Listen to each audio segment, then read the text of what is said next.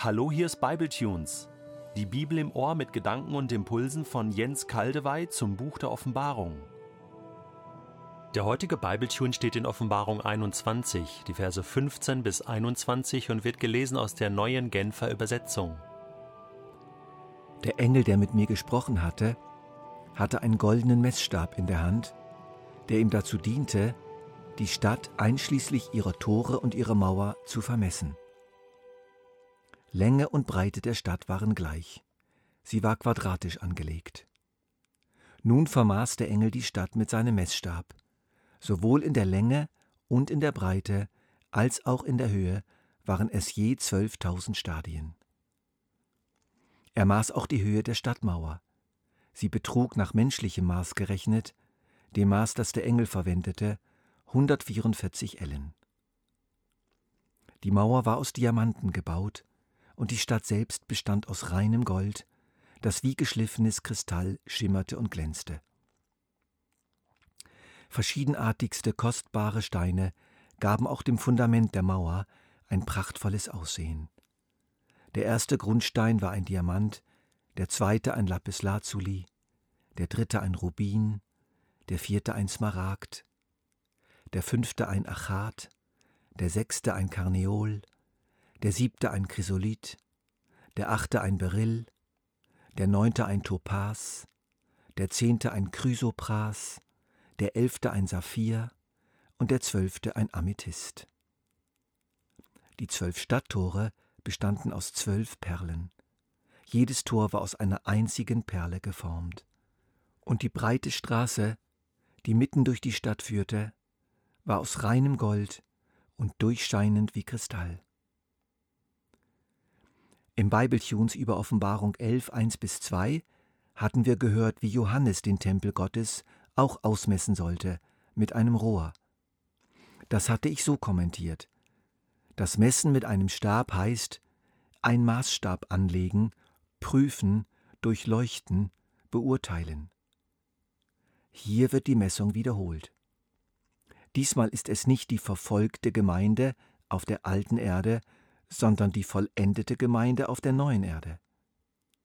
Diesmal nimmt sie ein Engel vor, und dies nicht mit einem Rohr, sondern mit einem goldenen Messstab. Das heißt, diese Messung hier geschieht von ganz oben mit einem wirklich göttlichen Maßstab. Was wir hier also haben, ist ein göttliches, unbestechliches Urteil über den wahren Charakter dieser Stadt, ausgedrückt in symbolischen Zahlen und symbolischen Materialien. Das erinnert wiederum stark an das Wort aus 1. Mose 1, nachdem Gott die Schöpfung vollendet hatte. Und er sah alles an, was er gemacht hatte, und siehe, es war sehr gut. Nun hat Gott hier sein absolutes Lieblingsprojekt vollendet. Und er schickt ein Engel los, um sich alles anzusehen und den Schlussbericht zu schreiben. Es ist toll, wie Gott hier immer wieder seine Engel teilhaben lässt und sie voll involviert. Wie lautet die Beurteilung? Die Stadt ist geprägt von der Zahl zwölf. Die Bevölkerung dieser Stadt ist das Volk Israel durch und durch. Das wahre Israel. Das Israel, wie Gott es sich immer gedacht hatte. Endlich hat er sein geliebtes Volk da, wo er es immer haben wollte. Die Stadt ist kubusförmig. Sie ist das Allerheiligste Gottes, sie ist vollkommen. Endlich ist die Wohnung Gottes fertig. Seine Wohnung, ganz genau nach seinem Geschmack eingerichtet, bestehend aus lebendigen Steinen. 12.000 Stadien sind die Seitenlänge des Kubus. Das sind ungefähr 2250 Kilometer. 255 Mal so hoch und breit und lang wie der höchste Berg der Erde, der Mount Everest. Eine echt geräumige Wohnung. Jesus vergleicht in der berühmten Geschichte vom Gastmahl das Haus seines Vaters, das Haus Gottes, mit einem Festsaal, in den alle Menschen zu einem Festmahl eingeladen werden. Viele Menschen werden kommen, und der für die Einladung zuständige Knecht rapportiert, es ist noch Raum. So ist es in Gottes Wohnung. Genug Platz für alle und noch viel mehr. Eine riesige Stadt mit unglaublich viel Raum. Im Psalm 18, Vers 20 nach der neuen Genfer Übersetzung heißt es, Er führte mich aus der Not in den weiten Raum der Freiheit, riss mich aus aller Gefahr heraus, weil er Gefallen an mir hatte.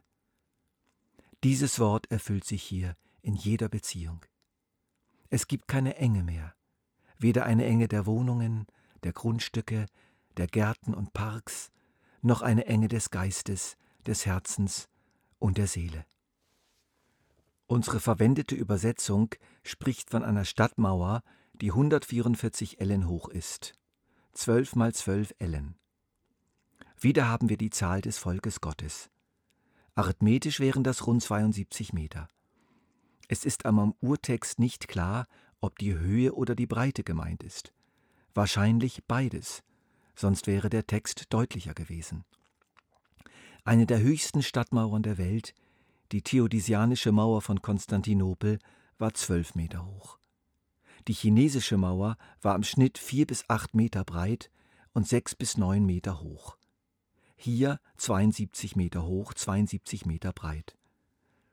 Natürlich ist das eine symbolische Zahl, aber trotzdem, was ganz klar wird, diese Stadt ist unüberwindbar geschützt und sicher.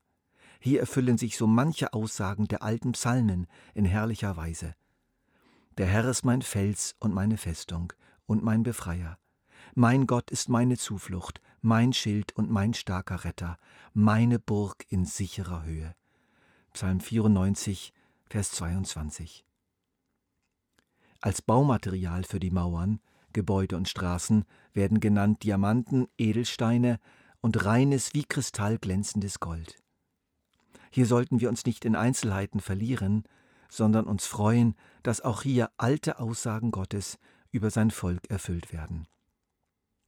Durch den Propheten Jesaja in Kapitel 54 spricht Gott seinem geplagten Volk Israel etwas zu, was vieles von unserer Beschreibung hier enthält und hier völlig erfüllt wird.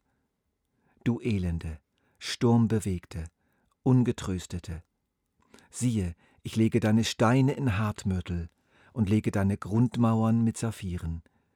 Ich mache deine Zinnen aus Rubinen und deine Tore aus Karfunkeln und deine ganze Einfassung aus Edelsteinen und alle deine Kinder werden von dem Herrn gelehrt, und der Friede deiner Kinder wird groß sein. Durch Gerechtigkeit wirst du fest gegründet sein. Sei fern von Bedrängnis, denn du brauchst dich nicht zu fürchten, und von Schrecken, denn er wird sich dir nicht nähern. Aber sicherlich sprechen diese Bilder nicht nur von der äußeren Pracht der Stadt, sondern auch von der inneren Pracht, von der charakterlichen Schönheit ihrer Bewohner. Sie widerspiegelt in der Statik, in der Außenarchitektur, in der Innenarchitektur, in der sozialen Architektur und in der Herzensarchitektur die Liebe Gottes in ihrer strahlenden ewigen Kraft und Schönheit. Nichts wie hin